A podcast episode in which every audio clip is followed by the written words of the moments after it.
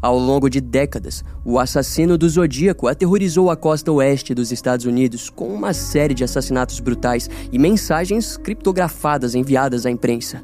Durante aquele tempo, os seus ataques meticulosamente planejados e sua habilidade em evitar a captura deixaram as autoridades perplexas. Além disso, as suas ações deixaram um legado de medo e suspense que ecoa até os dias atuais. Dessa forma, no episódio de hoje mergulharemos em todos os detalhes mais sórdidos de um dos maiores enigmas criminais existentes e conheceremos cada circunstância por detrás dos atos do Zodíaco.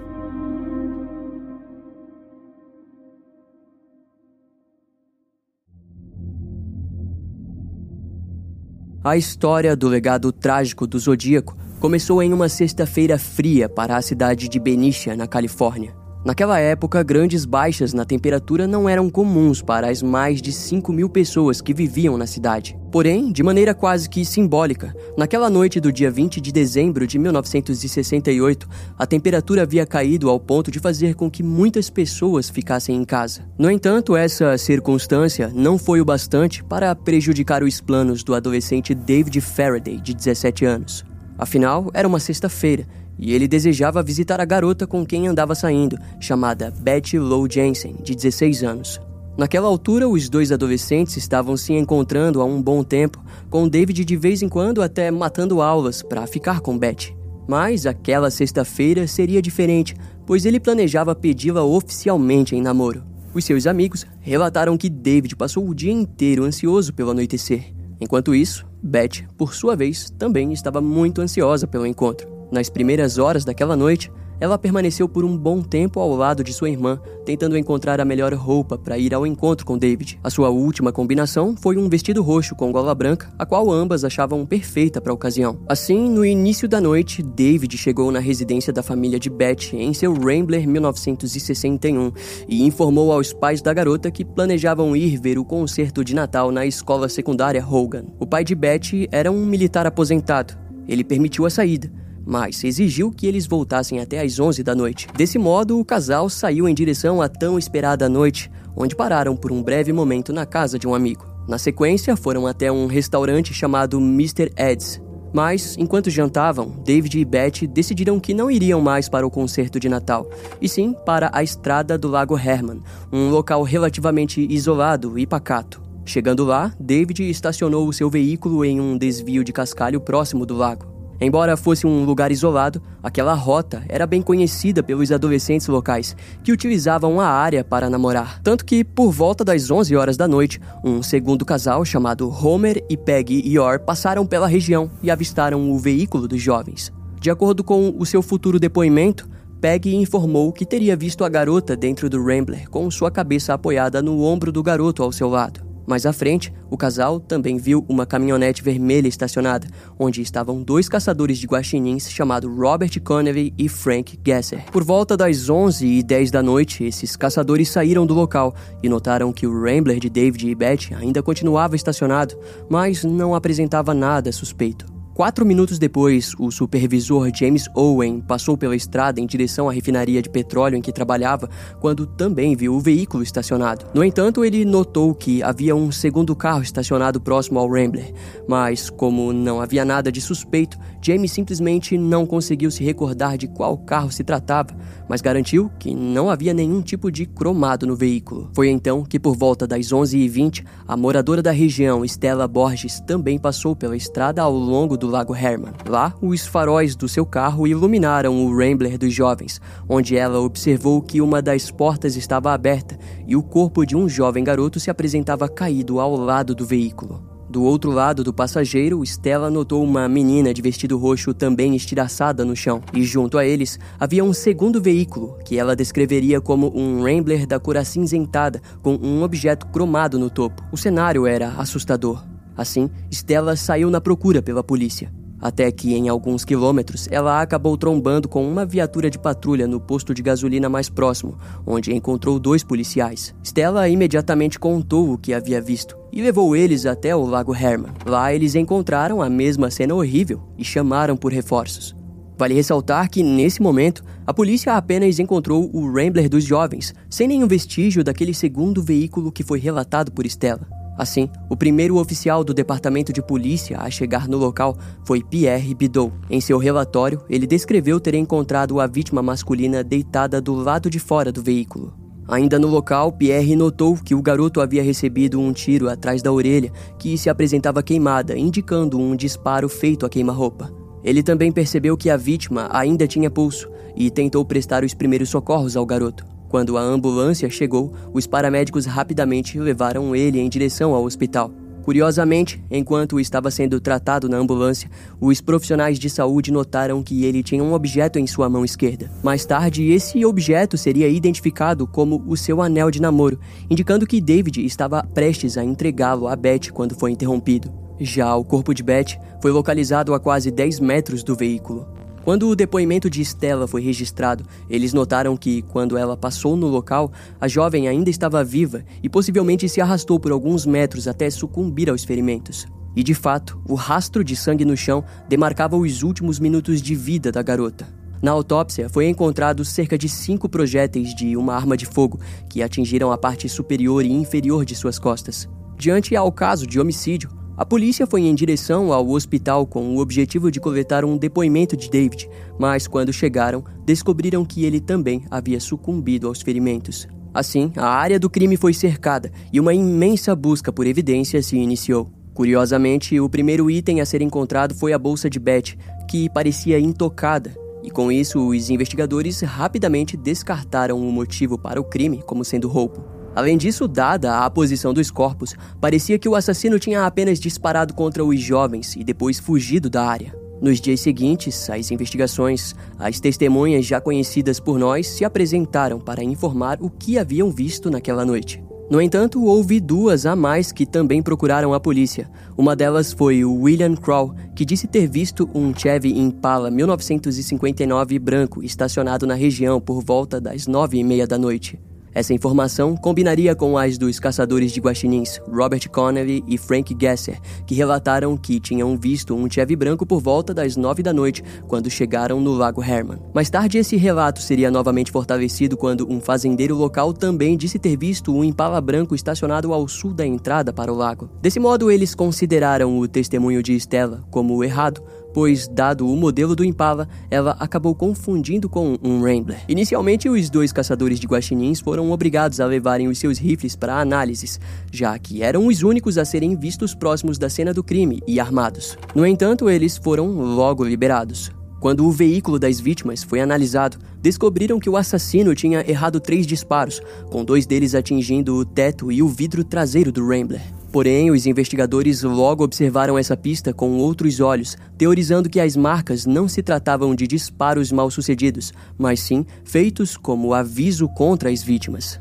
Isso porque Beth parecia ter tido tempo de fugir, enquanto David foi rapidamente alvejado ao tentar fazer o mesmo.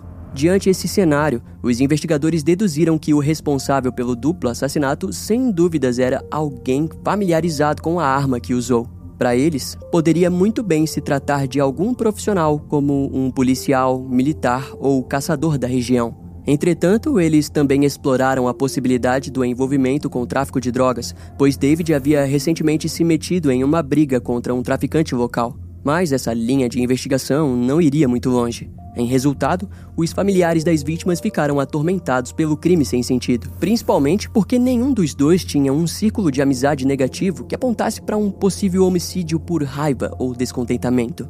Em pouco tempo, os arquivos do caso já haviam se tornado enormes, mas nada levava para alguma direção. O oficial Pierre Bidot foi questionado sobre a possibilidade de se tratar de um duplo assassinato aleatório, no qual ele respondeu não acreditar que o criminoso apenas estivesse de passagem quando decidiu matá-los. Já o pai de Beth, Vern Jensen, sendo um ex-militar, apenas disse acreditar que um maluco estava solta na região, apontando em direção ao início de ainda mais possíveis mortes. E nos meses seguintes, o dito duplo assassinato do Lago Herman permaneceu sem novas pistas, mas ninguém poderia imaginar o que estava prestes a acontecer. Sete meses depois dos assassinatos no Lago Herman, no feriado do dia 4 de julho de 1969, a cidade de Valerro, que ficava a quase 7 quilômetros do local do primeiro crime, festejava com churrascos e fogos de artifício. E uma dessas pessoas que aproveitava a ocasião era Darlene Ferring, de 22 anos. Na época, ela estava casada com Jean Ferring, um funcionário de um restaurante local de Valerro. No entanto, recentemente, Darlene estava saindo com frequência com outras companhias para São Francisco e região. E uma dessas companhias era o jovem Michael McGow, de 19 anos. Ele era um garoto quieto, que ainda morava com sua mãe e tinha um simples emprego como diarista. Porém, Michael havia conseguido o afeto de Darlene. Assim, na noite do dia 4 de julho, ele telefonou para ela e pediu se Darlene gostaria de sair. Por volta das 11h45 da noite, ela apareceu na frente da casa de Michael com o seu Chevy Corvair 1963 marrom.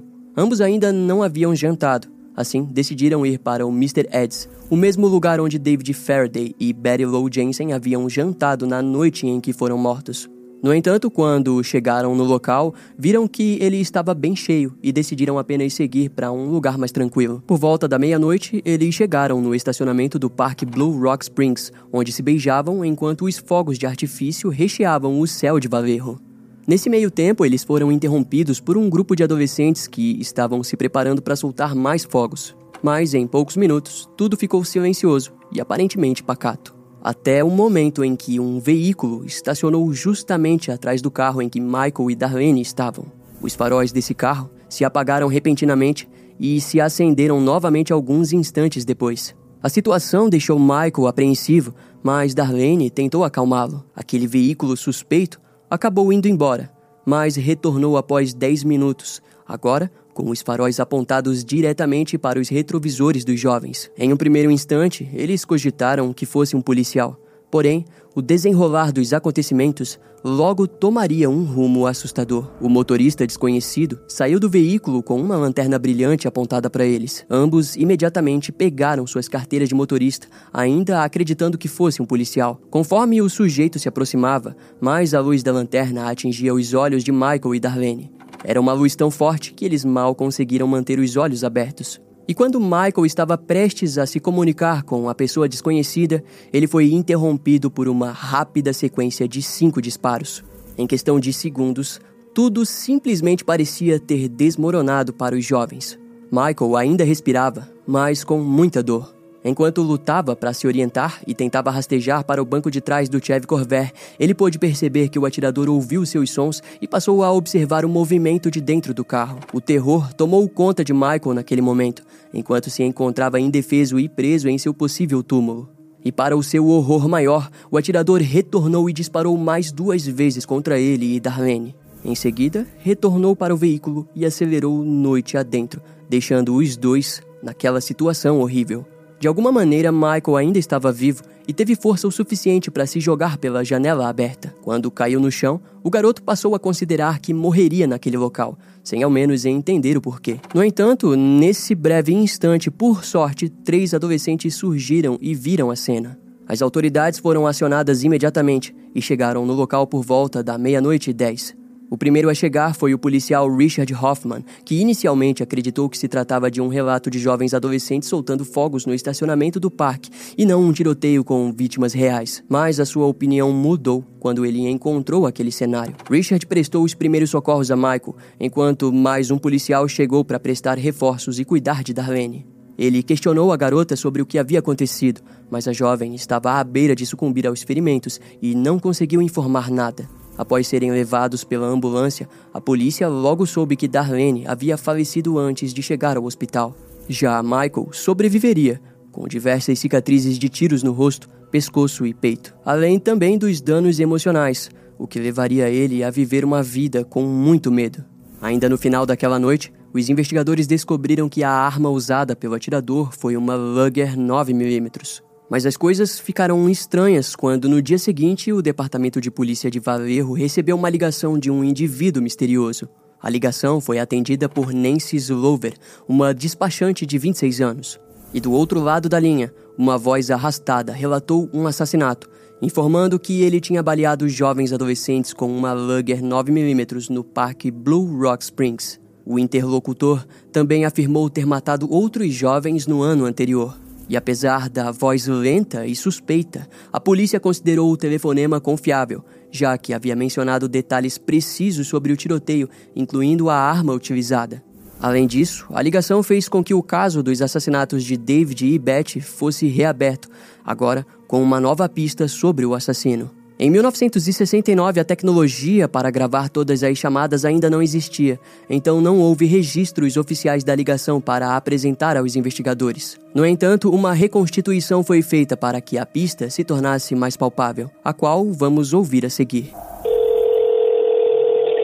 Departamento de Polícia de Valerro, com quem eu estou falando? Eu quero denunciar um assassinato. Não, um duplo assassinato. Eles estão 3 quilômetros ao norte da sede do parque. Estão em um Volkswagen Kaman e branco. Fui eu que fiz isso. Eventualmente, a polícia conseguiu rastrear a ligação até uma cabine telefônica próxima, localizada em um posto de gasolina perto do departamento de polícia de Valerro e da casa de Darlene. Essa informação chamou a atenção dos investigadores, pois parecia apontar para uma conexão direta entre vítima e atirador. Desse modo, embora a polícia do condado de Solano tenha lidado com os assassinatos anteriores no Lago Herman, agora, visando a conexão entre os casos de Valerro, o departamento de polícia local assumiu o controle das investigações. E enquanto isso, a equipe forense descobriu sete cartuchos no lado direito do veículo, próximo ao solo. Além disso, duas cápsulas foram descobertas no assoalho do banco traseiro do carro, sugerindo que o assassino se inclinou para dentro do veículo para atirar em Michael. E isso demonstrava uma atitude de certa forma tranquila ou até profissional. Mas como estamos falando do final dos anos de 1960, a polícia ainda não estava acostumada com o termo assassino em série. Desse modo, mesmo que houvesse a possível chance de conexão com os acontecimentos do Lago Herman, a polícia local seguiu com o padrão comum de investigação. Em outras palavras, os investigadores focaram na vida amorosa de Darlene para entender o motivo desse ataque sem sentido. Assim, o marido de Darlene, Jim Ferry, foi investigado como o principal suspeito. Afinal, a sua esposa se apresentava infiel a ele. No entanto, Jim tinha um álibi sólido, pois estava trabalhando no momento do crime. A polícia também investigou o James Crabtree, ex-marido de Darlene, cujo casamento com ela terminou em divórcio. Mas James forneceu um álibi convincente e amostras de impressões digitais para provar sua inocência. Na busca por respostas, a investigação sobre a vida pessoal de Darlene acabou revelando vários suspeitos em potencial para o crime, sendo um deles George Waters, que tinha uma obsessão doentia pela mulher e costumava visitá-la durante o seu trabalho, apesar de ela evitá-lo ao máximo. Na verdade, de acordo com os registros da polícia, ela tinha um medo mortal daquele homem. Mas, quando George Waters foi interrogado, ele acabou sendo inocentado após fornecer também um álibi. A polícia, então, concentrou a sua atenção em outro homem. O seu nome era Gordon Arthur Spencer, um membro da Marinha dos Estados Unidos que teve um breve relacionamento romântico com Darlene. Mas Gordon estava fora do estado no momento do tiroteio, o que acabou inocentando o sujeito. Mas, curiosamente, Darlene havia escrito uma carta para ele pouco antes de sua morte, expressando as suas intenções de deixar o marido e preocupações sobre uma possível gravidez indesejada. Toda essa narrativa complexa envolvendo romances desconhecidos deixariam a trama do seu assassinato ainda mais frágil para os investigadores. Dessa forma, eles finalmente decidiram considerar a conexão entre o tiroteio do ano anterior. Embora houvesse relutância, os investigadores começaram a investigar outras ligações feitas no mesmo período do tiroteio que resultou na morte de Darlene. Eles descobriram que antes da notícia da morte de Darlene ser divulgada, sua família relatou à polícia que haviam recebido telefonemas de uma pessoa desconhecida que apenas respirava pesadamente do outro lado da linha. Os investigadores interpretaram isso como uma forma do criminoso estar se vangloriando ao entrar em contato com o círculo social de Darlene. Ainda pior foi quando as investigações levaram à descoberta de que pouco antes do assassinato de Darlene, alguém parecia estar seguindo a mulher. O sujeito costumava visitar ela em seu trabalho e em sua casa, deixando pacotes e esperando do lado de fora em um Chevy branco. Essa descrição coincidia com a de um homem estranho que apareceu em uma festa de pintura organizada por Darlene meses antes, bem como também com os dos assassinatos ocorridos no Lago Herman. Contudo, os investigadores evitaram considerar que se tratava do mesmo Chevy branco Impala. Essa história se tornou polêmica, pois muitos detalhes só foram divulgados meses ou anos depois. Enquanto que naquele período, a busca por esse sujeito estranho tomou um grande tempo das autoridades, que não tiveram sucesso em encontrá-lo. Assim, conforme a linha investigativa através de Darlene se tornava cada vez mais confusa, os investigadores apostaram mais tempo em Michael Magoo. No dia 6 de julho, o investigador Ed Rust foi encarregado de conversar com o garoto. Michael descreveu em detalhes a noite do tiroteio, desde ser pego por Darlene em seu Chevy Corvair marrom até os momentos de pânico durante os disparos. Notavelmente, ele descreveu como o atirador usou uma lanterna de alta potência para cegá-los antes de atirar sem dizer absolutamente nada. Segundo ele, os tiros soavam abafados, como se estivessem sendo silenciados.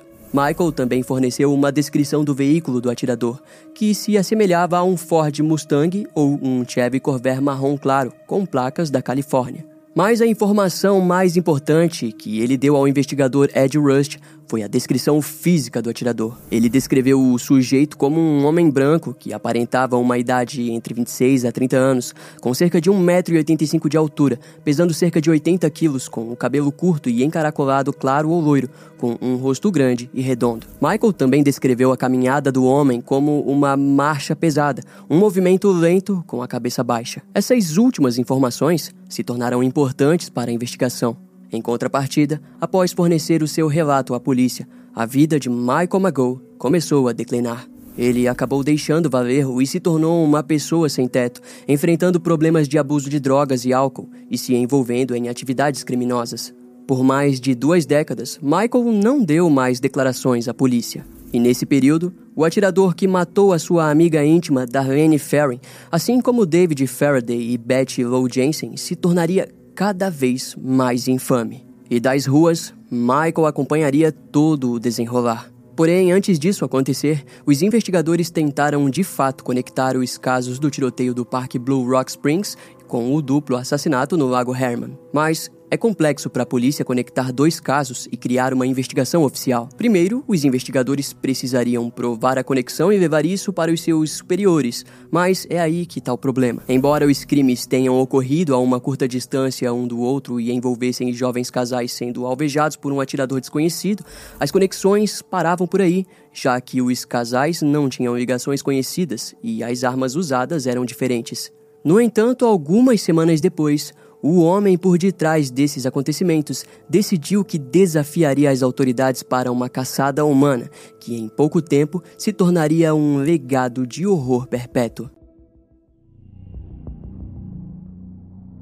No dia 31 de julho de 1969, três jornais diferentes, o Vallejo Times Herald, o San Francisco Chronicle e o The San Francisco Examiner, receberam cartas manuscritas em um formato inclinado. Cada uma das três cartas possuía algumas diferenças, mas compartilhava a mesma saudação, assinatura e informações básicas. Todas começavam com caro editor e reivindicavam a autoria dos dois tiroteios, os assassinatos no Lago Herman, que aconteceram por volta do último Natal, e o tiroteio da garota perto do campo de golfe em Valerro, no dia 4 de julho. As cartas detalhavam os fatos dos crimes que eram conhecidos apenas pela polícia. Elas incluíam informações precisas sobre a munição usada em cada tiroteio, as roupas das vítimas e a localização dos ferimentos. Além disso, cada carta continha um segmento de uma cifra, composta por números ímpares, letras e caracteres de um criptograma de 408 símbolos. Cada jornal recebeu um terço da cifra, que, quando organizada e decifrada, supostamente revelaria a identidade do assassino. O autor das cartas exigia que cada parte da cifra fosse publicada na primeira página do jornal no dia seguinte, sexta-feira, dia 1 de agosto. Caso contrário, ameaçava continuar matando pessoas durante o fim de semana e prosseguir com os assassinatos até alcançar uma dúzia de vítimas. No final de cada carta, o responsável se identificava pela primeira vez, não com um apelido, mas com o infame símbolo de um círculo com uma cruz, o que fazia referência a um alvo. Inicialmente, os três jornais, o Vallejo Times Herald, o San Francisco Chronicle e o The San Francisco Examiner, enfrentaram uma difícil decisão sobre como lidar com a ameaça recebida. Se cooperassem e publicassem a carta e a cifra, poderiam contribuir para futuros crimes brutais ao inspirar imitadores. Por outro lado, se eles resolvessem que se recusariam a publicar, poderiam se preocupar com a possibilidade de haver sangue em suas mãos. Assim, o Vallejo Times Herald foi o primeiro a ceder, publicando o terceiro criptograma na edição noturna do dia 1 de agosto. O San Francisco Chronicle optou por publicar a cifra em sua edição do dia 2 de agosto, porém não na primeira página, mas sim na página 4. O jornal incluiu citações do chefe de polícia de Vallejo, Jack Stutz, expressando sua crença de que as cartas e códigos poderiam ser uma farsa, além de que Jack pediu para que o autor enviasse uma segunda carta com mais informações sobre os crimes para verificar a sua credibilidade. O San Francisco Examiner também publicou a sua versão da cifra na edição de 3 de agosto e incluiu três sessões de criptograma para que as pessoas tentassem decifrá-lo. Eventualmente, no dia 7 de agosto de 1969, o San Francisco Examiner recebeu uma resposta ao artigo publicado.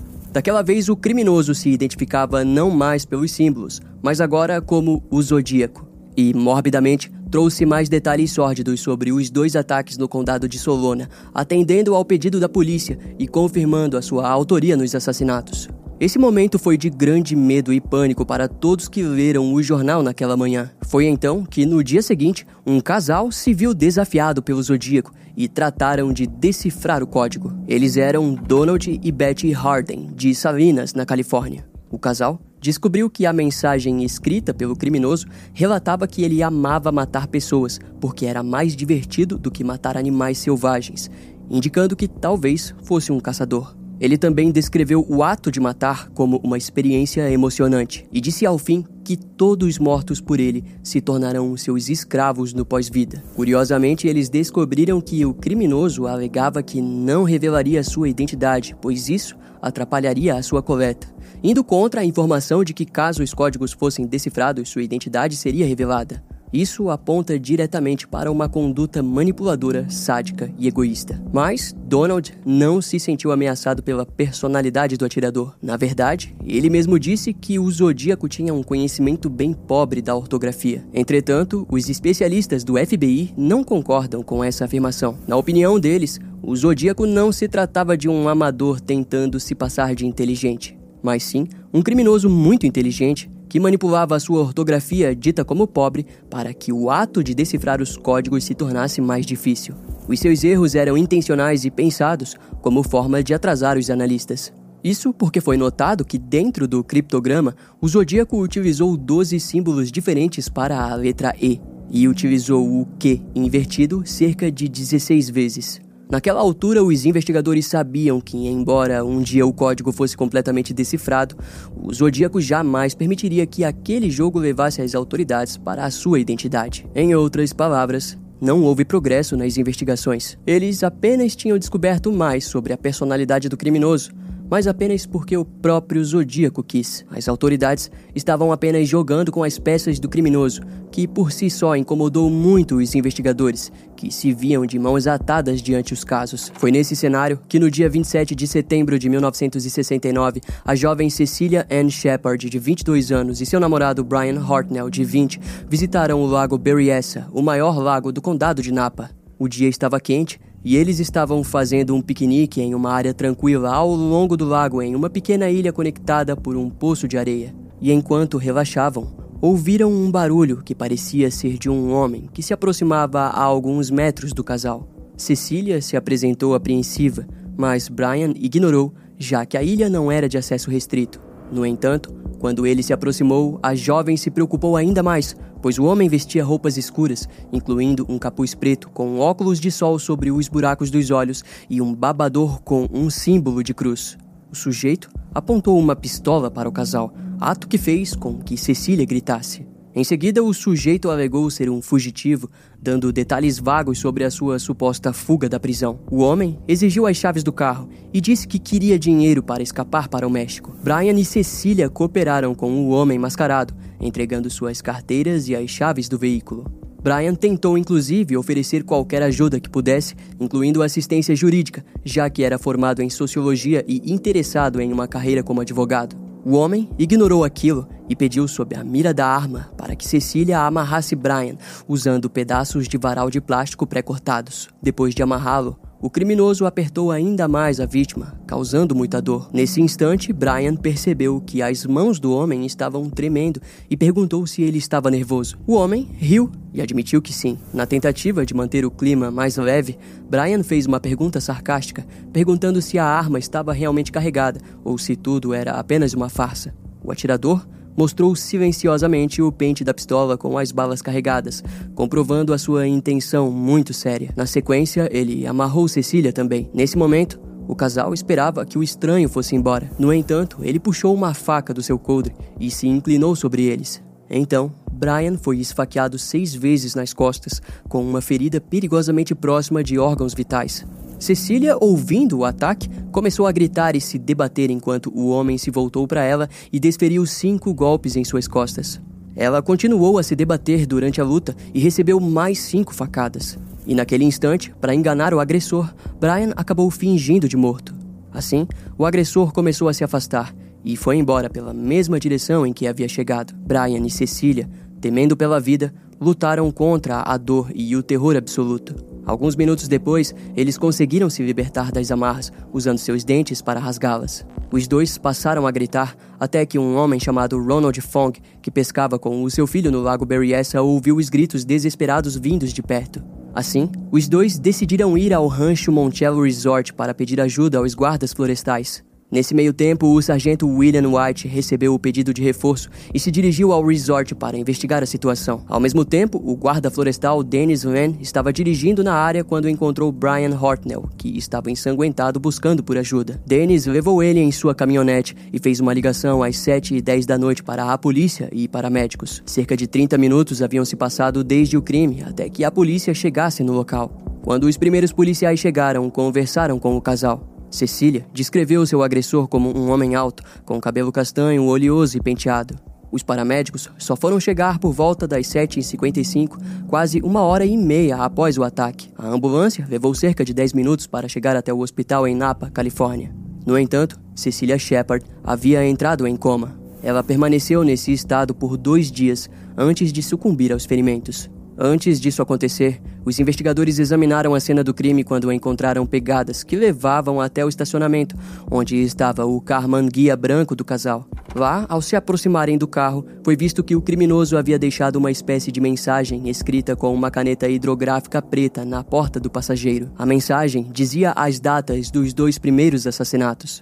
Também havia a frase 27 de setembro de 1969 às seis e meia da tarde por faca. Isso era em referência ao crime que havia acabado de acontecer. Além disso, a mensagem estava assinada com o símbolo já conhecido pelas autoridades, que também coincidia com o símbolo descrito por Cecilia Shepard na vestimenta do agressor. Sem dúvidas, o Zodíaco havia atacado novamente. Curiosamente, os investigadores também encontraram marcas de pneus atrás do Carmanguia branco das vítimas, sugerindo que o criminoso havia estacionado atrás deles antes de cometer o ataque. O seu método de agir começou a assombrar as autoridades, principalmente depois de descobrirem que na noite do crime, uma chamada foi recebida no escritório do xerife do condado de Napa. Quando o policial no local atendeu, do outro lado da linha houve um breve silêncio antes de um homem falar. Ele relatou com calma e clareza que desejava relatar um duplo assassinato cometido no parque em que Brian e Cecília estavam, além de descrever o carro das vítimas como sendo o Carman Guia Branco.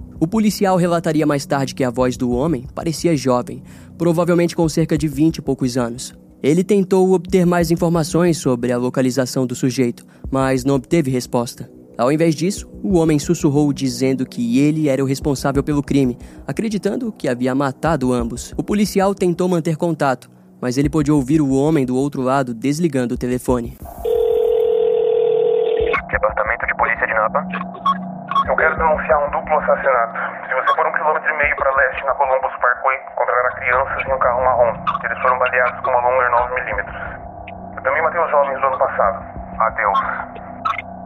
Depois que o suspeito desligou o telefone, a chamada não foi encerrada completamente. Ao que parecia, o criminoso havia colocado o telefone em uma prateleira abaixo do receptor antes de sair calmamente da cabine telefônica. E, realmente, O telefone foi encontrado assim mais tarde, adicionando mais um mistério à série de crimes do Zodíaco. Entretanto, na época, os investigadores chegaram rapidamente até a cabine, onde conseguiram tirar uma pequena impressão digital ainda úmida do telefone. Além disso, notaram que o telefone parecia ter sido cuidadosamente posto com o fone de ouvido projetado para o sul e as aberturas no receptor da frente para a parede leste do estande. Nos dias seguintes, após a morte de Cecília, os investigadores entrevistaram Brian Hortnell, buscando obter o máximo de informações sobre o ataque. Eles desejavam conhecer cada detalhe da abordagem do assassino, sua voz, comportamento, armas utilizadas e tudo mais. Brian cooperou ao máximo com suas lembranças, tentando relembrar a conversa que ocorreu entre ele, Cecília e o homem mascarado. Ele verdadeiramente se esforçou para descrever toda a angustiante experiência, desde o primeiro avistamento do homem observado por Cecília a centenas de metros de distância, até o momento em que ele foi resgatado por um guarda florestal e levado ao hospital. De acordo com Brian, o agressor tinha uma voz peculiar, como se estivesse tentando disfarçá-la. Junto a essas informações e com o relatório da autópsia das facadas em Cecília, as investigações estimaram que a faca usada pelo assassino tinha entre 20 e 30 centímetros de comprimento. Brian também acrescentou que a faca parecia ter um cabo de madeira. Enquanto isso, o local do crime continuou a ser examinado por dias, até que foi descoberto pegadas que posteriormente identificaram como sendo do tamanho 42 de botas Wing Walker. Essas botas em questão eram usadas principalmente por paraquedistas durante a Segunda Guerra Mundial e geralmente eram encontradas em postos militares. Essa descoberta levou os investigadores a teorizar que o Zodíaco poderia ser um indivíduo militar ou ex-militar. Eventualmente, ainda naquela área, três colegiais foram encontradas pela polícia e serviram como testemunhas oculares ao relatarem uma história sinistra. De acordo com elas, por volta das três e meia da tarde do dia do ataque, elas estavam tomando banho de sol quando viram um homem branco dentro de um Chevrolet sedã prata ou azul claro, estacionado e encarando as garotas.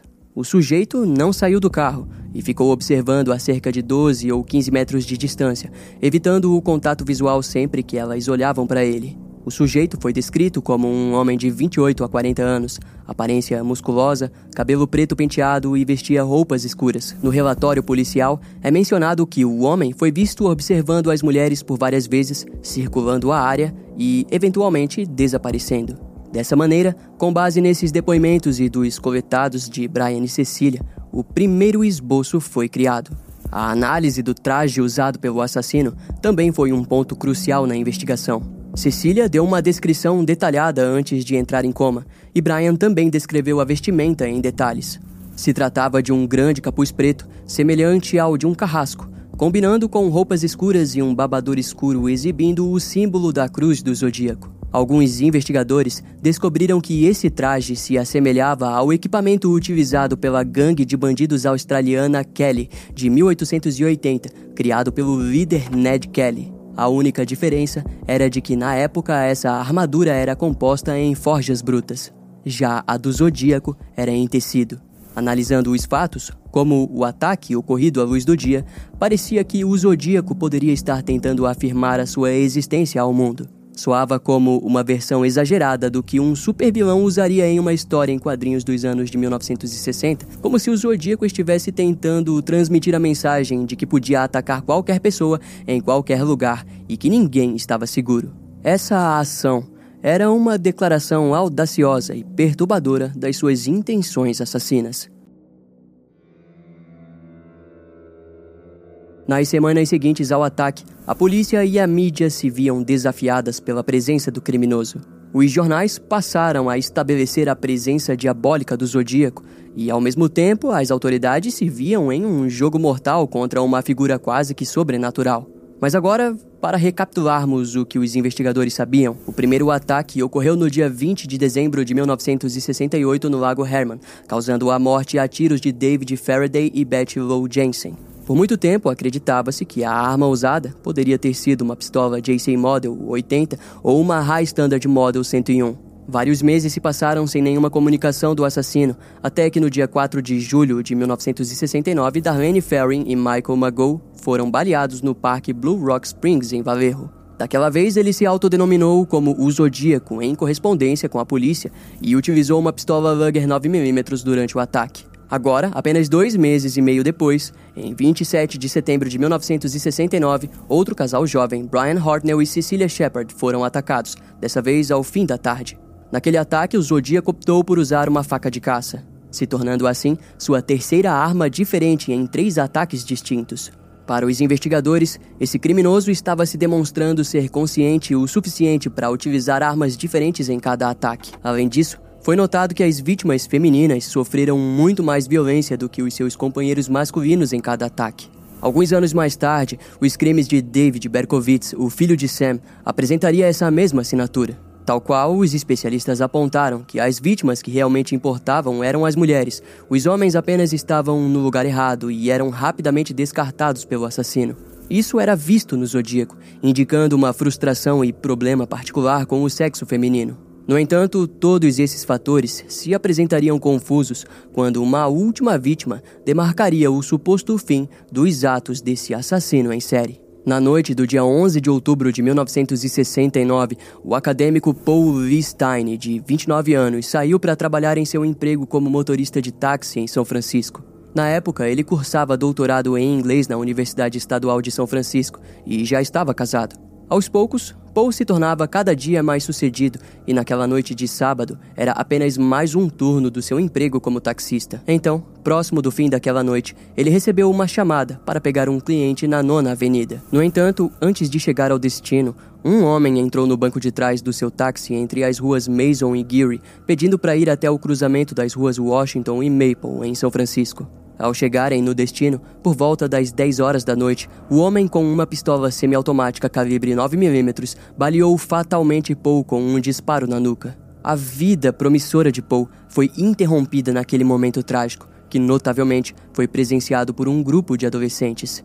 Dentre os adolescentes estavam Lindsay e Rebecca Robbins, filhos de um cirurgião famoso. A princípio, os jovens não tinham certeza do que haviam testemunhado. No entanto, eles logo descreveriam os eventos que presenciaram quando ligaram para a polícia. De acordo com eles, após o atirador matar Paul, ele saiu para a calçada e se inclinou sobre o banco da frente. Ele permaneceu por ali por um tempo para limpar o interior da cabine com um pano que aparentemente trouxe consigo, provavelmente tentando eliminar suas impressões digitais. Em seguida, caminhou em direção ao Presídio Heights, no sentido ao Playground Julius Camp. Os adolescentes descreveram o estilo de andar desse homem como distinto, quase como se estivesse inclinando para a frente com a cabeça baixa. Logo após o tiroteio, dois grupos separados de policiais chegaram à cena em direções opostas.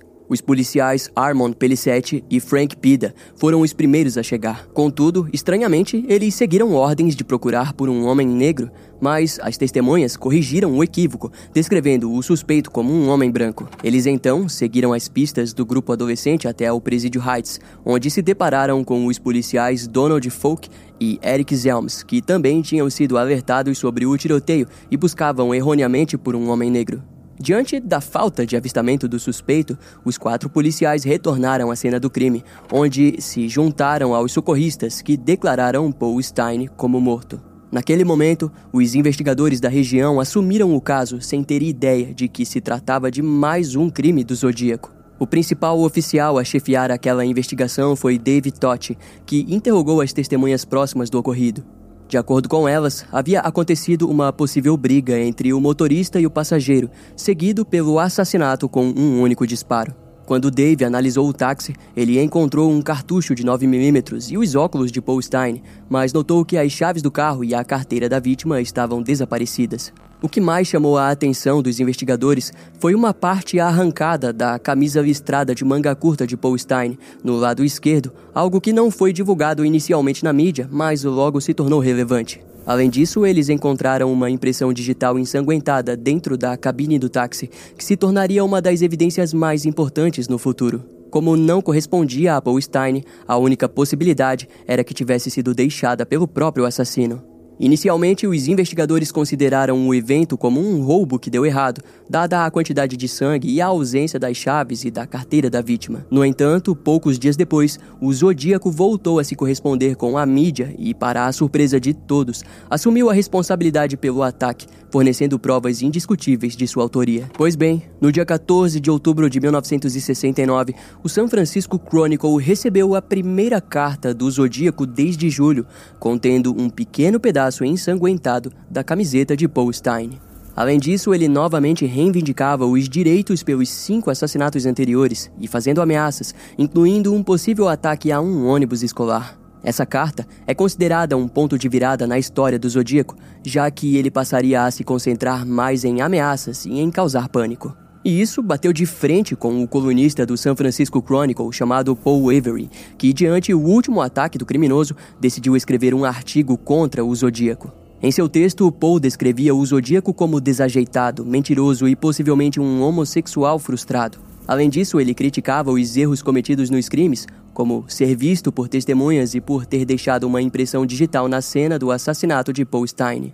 Paul Avery achava que o Zodíaco poderia ser um homossexual, se baseando principalmente nas teorias sobre motivações sexuais por trás dos crimes. O promotor-geral da Califórnia, Thomas Lynch, foi citado no artigo, indicando que o Zodíaco seria levado sob custódia e que seus direitos seriam protegidos, incentivando-o a se entregar antes que mais tragédias ocorressem. Em resposta, alguns dias depois, a polícia de Oakland recebeu uma ligação do suposto assassino. Ele exigiu que o famoso advogado Francis Lee Bailey aparecesse em um programa de televisão local. No entanto, devido à distância que ele estava da cidade, Francis não pôde comparecer e o advogado Melvin Bailey foi escolhido para substituí-lo. Melvin era conhecido por ser extravagante e tinha experiência em casos notórios, como o julgamento de Jack Ruby. Ele concordou em cooperar e foi escoltado até os escritórios de produção da KJO para participar do programa. No dia 22 de outubro de 1969, o advogado Melvin Belly compareceu ao programa AM San Francisco, da KJO TV, ao lado do apresentador Jim Dunbar. Durante a entrevista, eles receberam várias ligações de um homem que se autodenominava Sam e alegou ser o Zodíaco. O homem parecia mentalmente doente e fez ameaças, incluindo a possibilidade de matar crianças. No entanto, as autoridades consideraram aquela ligação pouco convincente. No dia seguinte, um suposto encontro entre Melvin e o assassino deveria acontecer, mas o criminoso não compareceu. Em resultado desses eventos, o promotor distrital John Furdon criticou Melvin Belly por sua abordagem e chamou ele de louco. Algumas semanas depois, no dia 8 de novembro, o San Francisco Chronicle recebeu outra carta do Zodíaco. O conteúdo da carta era desconexo e continha uma cifra desenhada à mão com 340 caracteres, que até hoje nunca foi decifrada. O Zodíaco desafiou os jornalistas a imprimirem a cifra nas páginas iniciais, alegando que se sentia ignorado. Alguns tentaram decifrar o código, mas suas tentativas não foram comprovadas ou verificadas pela polícia. Acredita-se que o Zodíaco tenha criado essa cifra para ser especialmente difícil de decifrar, talvez até para frustrar os investigadores. Alguns suspeitam que a cifra pode conter palavras reais, mas sem uma chave para decodificá-la é impossível resolver o enigma. Um dia depois, o San Francisco Chronicle recebeu uma nova e extensa carta do Zodíaco, apelidada de Carta da Máquina da Morte. Nela, o assassino reivindicou o crédito por sete assassinatos e ameaçou mudar seus métodos para fazer seus crimes parecerem roubos, assassinatos de raiva ou acidentes falsos. Ele também detalhou um encontro próximo com a polícia após o assassinato de Paul Stein e exigiu que o incidente fosse publicado no jornal. Além disso, o Zodíaco mencionou uma máquina da morte, que muitos acreditam ser uma bomba construída com itens comuns. Ele ameaçou usar essa máquina para ferir crianças de idade escolar ao invés de usar armas de fogo. Especialistas confirmaram que a mistura descrita na carta poderia de fato resultar em um dispositivo semelhante a uma bomba, capaz de causar danos significativos. Mais tarde, o San Francisco Chronicle publicou uma história sobre a carta mais recente do Zodíaco e destacou novos detalhes escondidos pela polícia sobre a noite do assassinato de Paul Stein. O policial Donald Folk, que estava de patrulha naquela noite, revelou em um memorando que ele e outro policial viram um homem branco que correspondia à descrição do suspeito momentos depois do crime. No entanto, eles não questionaram o sujeito, pois haviam sido informados para procurar por um homem negro. Mas aquele homem em questão foi descrito pelo policial como um homem branco, entre 35 e 45 anos, medindo cerca de 1,80m e pesando 80 quilos, além de também utilizar óculos. Ele tinha um corte de cabelo militar e os fios eram claros, possivelmente grisalhos, na parte traseira. O sujeito andava em um passo apressado e arrastado, com as costas e o pescoço ligeiramente curvados e a cabeça voltada para baixo. Embora a revelação do policial Donald Folk tenha sido vista como um erro de comunicação, o Zodíaco parece ter conseguido humilhar e rebaixar o policial com essa revelação. Afinal, ele havia literalmente passado ao lado da polícia e escapado impune. De qualquer modo, um esboço foi criado com base nessas revelações e que continua sendo ainda hoje o esboço oficial do rosto desse assassino. Após esses acontecimentos, nos próximos meses, o Zodíaco passaria a ocupar um patamar de lenda no mundo criminal americano e seus próximos atos aumentariam ainda mais esse legado de terror. No dia 20 de dezembro de 1969, no aniversário de um ano do início dos crimes do Zodíaco, o próprio criminoso enviou uma carta diretamente para o advogado Melvin Belly. Na carta, o receptor se deparou com mais uma parte da camiseta da última vítima, o taxista Paul Stein. Nela, o assassino implora a ajuda do advogado, expressando o seu medo de perder o controle e cometer mais assassinatos. Ele mencionou que as crianças estão temporariamente seguras de uma bomba que ele criou, mas que o perigo ainda é iminente. Nos meses seguintes, Melvin viveria atordoado com aquela mensagem direta do criminoso e com um medo constante do que o zodíaco seria capaz de fazer. Somos assim, então, levados até o dia 22 de março de 1970, quando Caitlin Jones estava viajando com sua filha, quando um homem desconhecido a seguiu com outro veículo e a fez parar na estrada, alegando que havia um problema na roda traseira do carro dela. Ele ofereceu ajuda para consertar e depois foi embora. No entanto, quando Caitlin seguiu viagem, ela percebeu que havia algo de errado com seu veículo. E isso ficou evidente quando a roda, anteriormente arrumada, caiu, dessa vez causando um estrago enorme no seu carro. O homem então novamente surgiu e deu uma carona com o objetivo de chegarem até um posto. Contudo, após 90 minutos, ela percebeu que já haviam passado por vários postos de gasolina. Caitlin pôde perceber que, na verdade, tinha sido sequestrada e decidiu pular do carro com sua filha entre os braços e fugir. Após uma longa caminhada, ela conseguiu chegar a uma delegacia de polícia e descreveu o sequestrador como um homem branco de cerca de 30 anos, com cabelos escuros e óculos grossos. Durante esse processo, ela se deparou com o esboço do assassino do taxista Paul Lee Stein, ou melhor, com o esboço do Zodíaco. Imediatamente, Caitlin afirmou que tinha sobrevivido a aquele homem. Mas quando a polícia buscou pelo carro da mulher, Provavelmente com o intuito de encontrar pistas, eles acabaram encontrando ele destruído e incendiado. E curiosamente, os investigadores acabaram descobrindo que algumas horas antes desse incidente, a irmã de Paul Stein lidou com um evento semelhante. Segundo ela, um veículo se aproximou e piscou os faróis várias vezes, até se aproximar e o motorista apontar para o pneu do seu carro. No entanto, a mulher decidiu não arriscar e acelerou para se afastar. Vale ressaltar que alguns meses antes, quando Paul foi morto, o seu irmão Joe Stein desafiou o Zodíaco a ir pegá-lo. Assim, para as autoridades, o criminoso havia tentado responder àquele desafio, mas diante ao fracasso, utilizou o mesmo método em Caitlin Jones. No dia 20 de abril de 1970, o Zodíaco enviou uma carta ao San Francisco Chronicle, sua primeira em mais de cinco meses. Ele mencionou uma cifra anterior e se vangloriou. Em seguida, falou sobre uma recente explosão que havia matado o sargento da polícia de São Francisco, Brian McDonnell, mas negou o envolvimento. Ele afirmou ter matado 10 pessoas e apresentou um diagrama de uma bomba que chamou novamente de Máquina da Morte. O Zodíaco desafiou a polícia a descobrir quem foram suas vítimas e afirmou que matou muito mais pessoas do que a polícia registrou. A carta deixou claro que o assassino buscava fama e ainda gerava debates sobre sua identidade e habilidades criminosas. Nos meses seguintes, o Zodíaco continuou enviando correspondências, aumentando sua contagem de vítimas, mas fornecendo menos informações e perdendo impacto com suas ameaças. Ele também enviou um mapa com números misteriosos que jamais foram decifrados. Em julho, o Zodíaco enviou cartas ameaçando matar uma mulher e seu bebê, referenciando uma ópera cômica antiga. No dia 5 de outubro, enviou outro cartão com 13 furos e referências enigmáticas. No final de outubro, o alvo era o jornalista Paul Avery, que recebeu um cartão de Halloween com ameaças. O Zodíaco estava deixando claro que escolheria Paul Avery como o seu próximo alvo. A história se tornou destaque, aparecendo na primeira página do San Francisco Chronicle.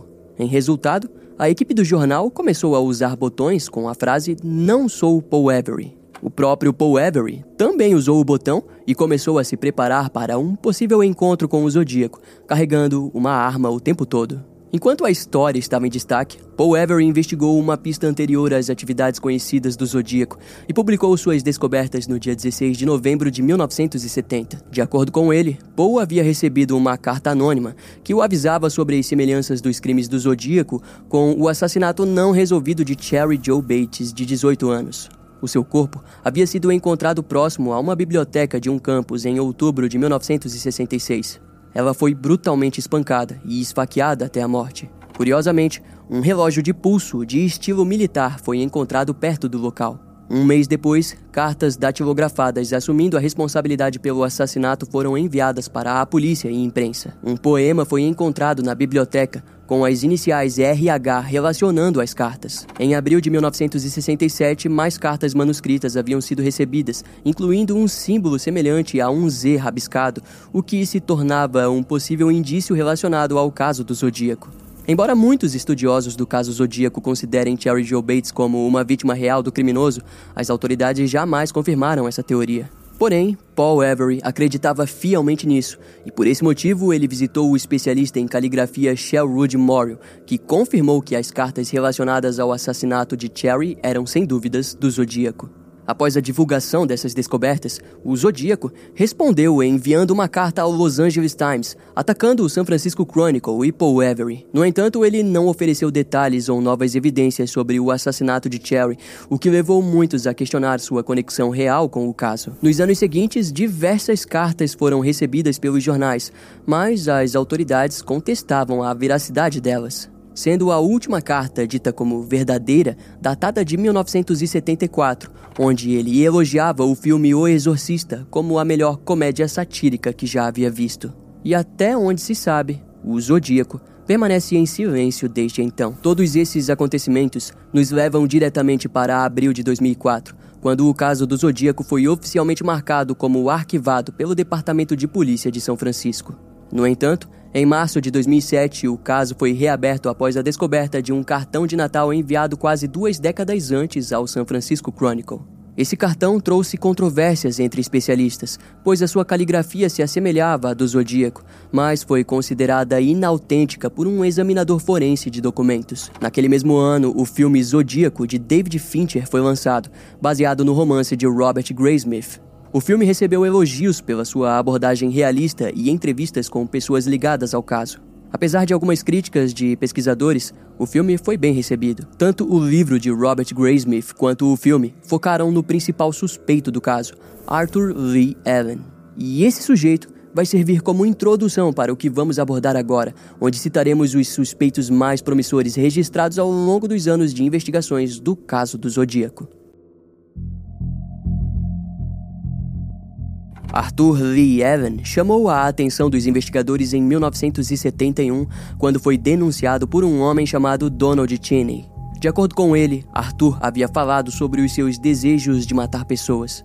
Além de que, em algum momento, ele supostamente se autodenominou como sendo o Zodíaco. Na época, as investigações se seguiram, mas não haviam evidências definitivas contra Arthur. Em 1986, quando Robert Graysmith publicou o livro em que sugeria que Arthur era o Zodíaco, ele começou a ser perseguido pela mídia. Em 1991, a polícia fez outra busca em sua propriedade, encontrando itens suspeitos, mas nenhuma acusação foi feita. Eventualmente, Arthur faleceu em 1992 devido a problemas cardíacos e diabetes. Após a sua morte, as autoridades realizaram outra busca em sua casa, mas os resultados não foram divulgados e sua possível conexão com os assassinatos do Zodíaco permanece inconclusiva. Ainda hoje, existem pontos de evidência tanto a favor quanto contra Arthur Lee Allen como suspeito de ser o Zodíaco. A favor estava o fato dele usar um relógio escrito Zodiac e com o mesmo símbolo usado nas cartas do assassino.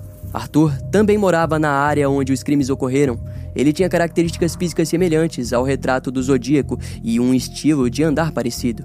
E durante as investigações, uma testemunha ocular apontou ele como sendo o atirador. Entretanto, várias evidências contestam a sua culpa. Primeiro, porque suas impressões digitais e da palma das mãos não correspondem às encontradas nas cenas dos crimes. E também, em testes de DNA feitos, o resultado deu negativo. Além de que especialistas em caligrafia não encontraram similaridades entre sua escrita e as cartas do Zodíaco. Aliás, um dos primeiros investigadores a declarar Arthur como inocente foi David Toshi, que trabalhou anos no caso do Zodíaco. E dessa forma, somos levados para outro suspeito, chamado Richard Joseph Gaikovsky. Ele é apontado como o principal suspeito pelo site zodiackiller.com. Até onde se sabe, Richard trabalhou em um jornal de contracultura de São Francisco e tinha um relacionamento próximo com Darlene Ferry, uma das vítimas do Zodíaco. Curiosamente, Nancy Slover, a despachante da polícia de Valerro, ouviu gravações da voz de Richard e apontou que ele possuía a mesma voz do homem que ligou após um dos tiroteios do Zodíaco, mas essa identificação não foi considerada uma prova definitiva. Além disso, Richard tinha registros de viagens para fora do país durante um dos ataques do Zodíaco, o que torna ele improvável como suspeito. Sendo assim, nenhuma evidência concreta vincula Richard ao Zodíaco, e seu nome não levou a lugar nenhum nas investigações sobre o assassino em série. Isso nos leva para o terceiro suspeito, chamado Lawrence Kay, porque ele foi identificado por Caitlin Jones como o homem que a sequestrou. E o policial Donald Folk também disse que Lawrence é muito semelhante ao homem que viu no dia do assassinato do taxista Paul Stein. Curiosamente, na época dos crimes, Lawrence Kay foi diagnosticado com transtorno de controle de impulsos após sofrer lesões cerebrais em um acidente de 1962. Posteriormente, ele chegou a ser preso por voyeurismo, que é uma parafilia onde a pessoa sente excitação sexual ao espionar outras pessoas. Mas, tirando isso, Lawrence nunca teve muita relevância para o caso. Pelo menos não até 2021, quando Faisal Ziraoui, um consultor de negócio franco-marroquino, afirmou ter resolvido a cifra Z13 do Zodíaco, e a solução do quebra-cabeça indicava Meu nome é Cair, que ele acreditava ser um provável erro de digitação para Kei. No entanto, outras pessoas contestaram a afirmação de Faisal. Assim, as suas descobertas nunca foram exploradas. E dessa forma, somos levados para um dos suspeitos mais falados nesses últimos anos. Ainda em outubro de 2021, os Case Breakers, uma equipe de mais de 40 investigadores de casos arquivados composta por ex-investigadores, oficiais da inteligência militar e jornalistas, afirmaram ter identificado o assassino do Zodíaco como o veterano da Força Aérea Gary Francis Post, que faleceu em 2018 aos 80 anos de idade. Eles alegaram ter descoberto evidências forenses e fotos, destacando que as cicatrizes em sua testa coincidiam com as descritas no assassino. Além disso, eles afirmaram que, ao remover as letras do nome de Gary de um dos criptogramas do Zodíaco, uma mensagem alternativa é revelada. Também é dito que algumas testemunhas que viveram ao lado de Gary apontaram ele como uma personalidade violenta e que amava caçar, sendo uma das histórias mais peculiares e perturbadoras a de que ele comandava um pequeno grupo de criminosos, onde ensinava eles a disparar com armas, bem como a criar bombas para explodir casais. No entanto, o FBI, posteriormente, afirmou que o caso do Zodíaco ainda estava aberto, mas não havia novas informações a relatar, ignorando completamente o nome desse suspeito. As autoridades policiais locais também expressaram ceticismo em relação às descobertas da equipe Case Breakers, destacando que a maioria das evidências eram todas circunstanciais. Um dos investigadores mais famosos em relação ao caso do Zodíaco é Tom Voigt, que, diante as alegações, disse que as evidências eram todas besteiras, pois em nenhum arquivo original do caso há menção da cicatriz na testa do Zodíaco. E em 2021, essa reação negativa foi o bastante para que o caso retornasse ao esquecimento. Contudo, em maio de 2023, houve um interesse renovado em Gary Francis Post como suspeito. De acordo com os Case Breakers, pouco tempo antes de morrer, Gary doou suas armas, munições e outros itens para os seus locais favoritos, que estão com os itens até então armazenados em depósitos. Também é apontado que existem chances de que Gary esteja envolvido no assassinato de Cherry Joe Bates, pois a única pista da polícia nesse caso vem de um relógio encontrado junto ao corpo. Esse relógio em questão só poderia ter sido comprado em uma base militar, a mesma em que Gary atuava. Além disso, no mesmo dia em que Cherry foi assassinada, ele procurou pelo posto médico da base, onde supostamente tratou dos ferimentos causados durante o assassinato da jovem. Agora, lembra daquelas pegadas ditas como de sapatos usados apenas por militares? Os casebreakers relataram que Gary utilizava o mesmo tamanho e as mesmas botas durante aquele período. Curiosamente, muitos desses investigadores do Case Breakers possuem contatos dentro do FBI, e eles citam que a agência já sabia do envolvimento de Gary Francis Post há muito tempo. No entanto, não fica claro o motivo dessa suposta informação estar sendo retida pela agência. Atualmente, o suspeito mais promissor, por assim dizer, continua sendo Gary Francis Post. Mas não é possível nos apoiarmos nessa teoria tão facilmente. Afinal, estamos falando de um assassino em série que permaneceu ausente por décadas e que deixou poucas evidências para trás. No fim das contas, assim como é com Jack, o estripador, o Zodíaco permanece como um mito, e talvez, embora algum dia seja identificado, a sua verdadeira identidade jamais conseguirá ultrapassar o que a figura encapuzada do Zodíaco causou à sociedade. A maioria dos familiares de suas vítimas já estão mortos, e a justiça talvez já não seja mais a questão nesse caso. Nós temos um mistério a ser resolvido e, mesmo que isso ocorra, ninguém conseguirá dizer por que o Zodíaco fez o que fez contra aquelas cinco vítimas completamente aleatórias.